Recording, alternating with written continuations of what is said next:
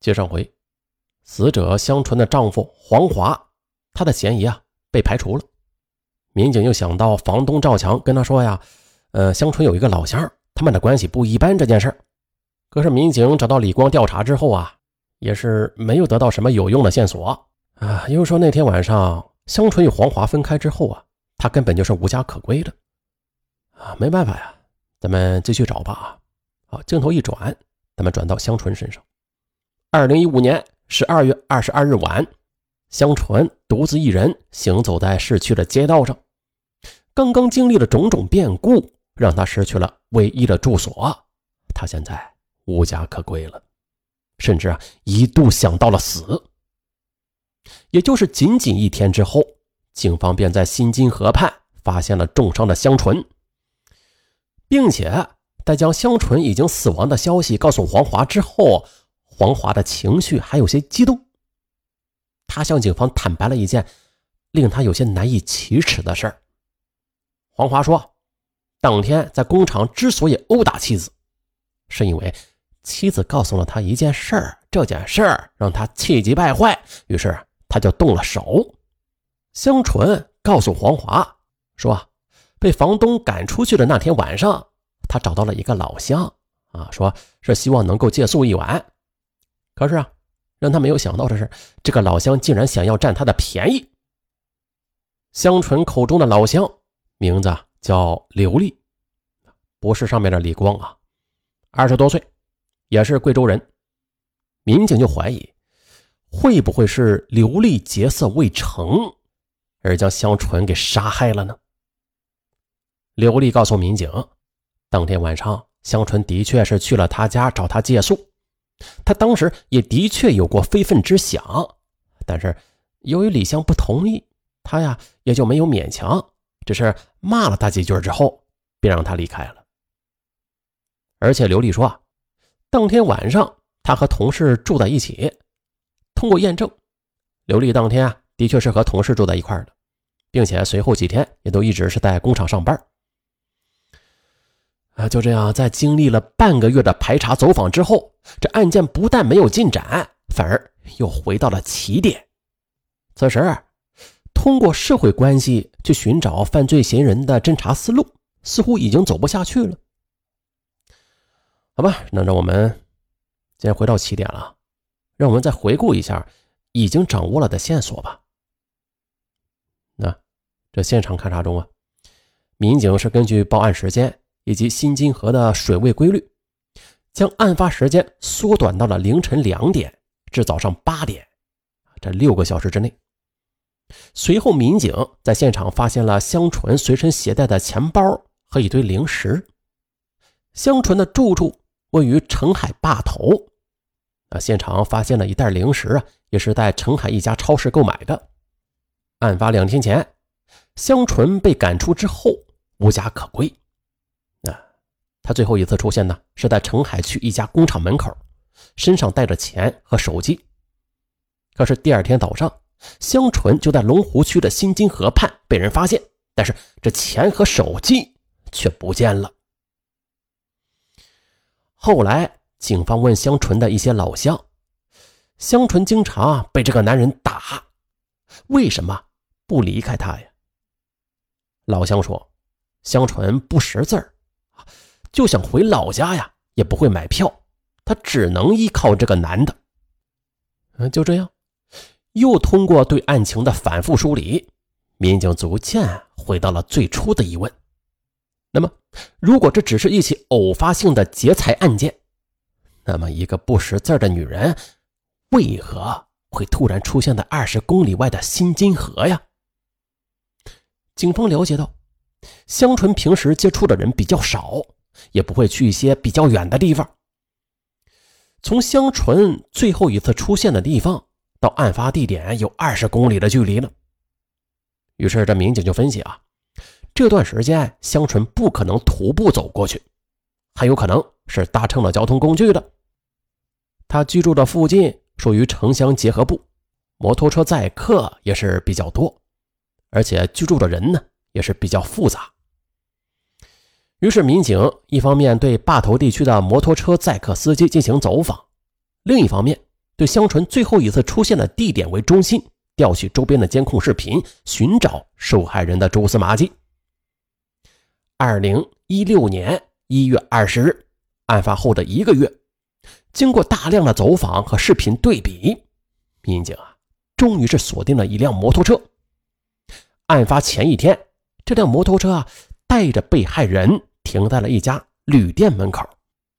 于是，民警通过对这家旅店的老板进行询问之后，旅店老板很快的就认出了监控中骑摩托车的男子。这个人名叫王林，啊，常年呢是租住在旅店三楼的客房里。这个人以摩托车拉客为生，但不是很勤快，啊，出去啊比较晚，回来比较早。民警又调取了。这位于旅店前台的监控录像，他们发现，十二月二十三日，也就是案发的前一天下午，王林和香纯的确进入了这家旅店。而从这个监控画面来看，香纯在整个过程中并没有受到任何胁迫，啊，这两个人很可能是认识的。但是，对于香纯社会关系的调查过程中，王林这个名字却始终没有浮现出来，那么他究竟是谁呀？监控画面显示，十二月二十三日晚上，王林独自离开旅店，这回来的时候吧，手中就多了一个粉红色的塑料袋，而这点东西特别像现场发现的那袋食物。于是，这个塑料袋的出现也是解答了警方先前的疑问。在对超市监控进行调取的过程中，之所以没有发现香纯的身影，是因为这袋食品是王林购买的。随后，在凌晨三点左右，二人分别离开旅店。走的时候啊，这香纯手里边提的正是这个粉红色的塑料袋。可是，关键的问题就来了，在走出去的时候，这两人呢是前脚后脚出去了，可是回来的时候，就王林一个人回来了。并且呀，在两人离开的时间段也刚好符合警方先前推测的那个案发时间段，于是王林具有重大作案嫌疑。在抓获王林的时候，他已经把监控画面中出现的摩托车换成了一辆三轮车。通过询问，王林也承认说，案发前一天香纯到过旅店，也给他呀买过食品，但是对于杀害香纯一事。却矢口否认，他只说啊，他载着香纯是准备去汕头的水果市场找工作的，所以凌晨的时候就从住宿部出来了。但是啊，这王林的百般抵赖，也只会让真相欲盖弥彰。在王林租住的房间里，民警找到了那辆摩托车的保险单和受害人的手机，除此之外。还有两张案发前当天的汇款单。当问到这汇款的钱是从哪里来的时候，王林选择了沉默。警方认为王林作案的嫌疑很大，但是啊，又对他的作案动机还不是很明确。王林，四十六岁，汕头澄海人，和妻子离婚多年了，这儿子常年在外打工。审讯过程中。当民警和他谈到儿子的情况时，王林的情绪发生了变化。他表示愿意如实交代。原来他和香纯两人很早就认识，香纯呢还曾经让王林帮他找过工作。那天和黄华分开之后，香纯在路口就碰到了正在等待拉客的王林。此时啊，在经历了种种冷遇之后。香纯已经是无家可归了。那由于天色已晚，香纯又没有身份证，王林呀便带着他回到了他租住的旅店住下了。在房间里，香纯向王林哭诉了他的遭遇。起初啊，这王林也很同情他，还答应香纯给他找一个远一点的工作。在接下来的交谈中，香纯又说啊，他有些饿了。并且主动的从钱包里头掏出了十块钱，让王林帮他去买一点吃的东西。也就在香纯打开钱包的一瞬间，哎呦，王林就看到钱包中有厚厚的一沓现金。也正是在这一瞬间，王林就想起了前一天晚上儿子发来的一条信息。儿子发信息说啊，没有钱回家，想到外边去抢点钱，如果抢到了钱就回家。可是没想到，王林的儿子一语成谶，这是抢劫的人却变成了他的父亲。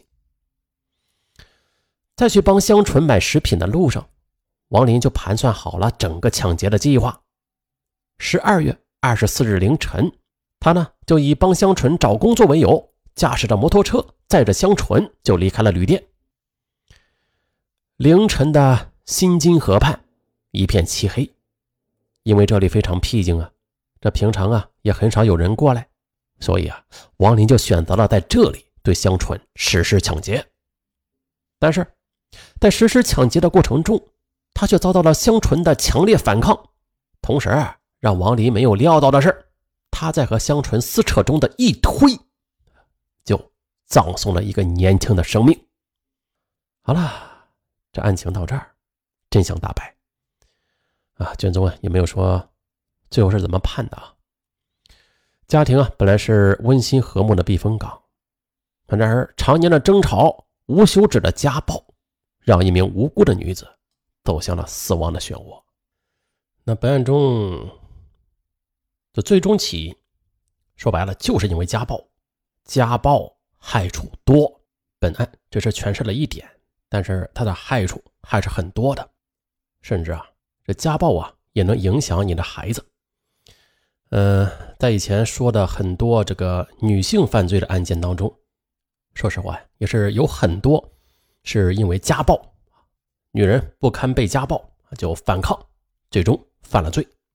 总而言之，言而总之吧，远离家暴，从你我做起。好，本案就到这儿，我是尚文，咱们下期再见。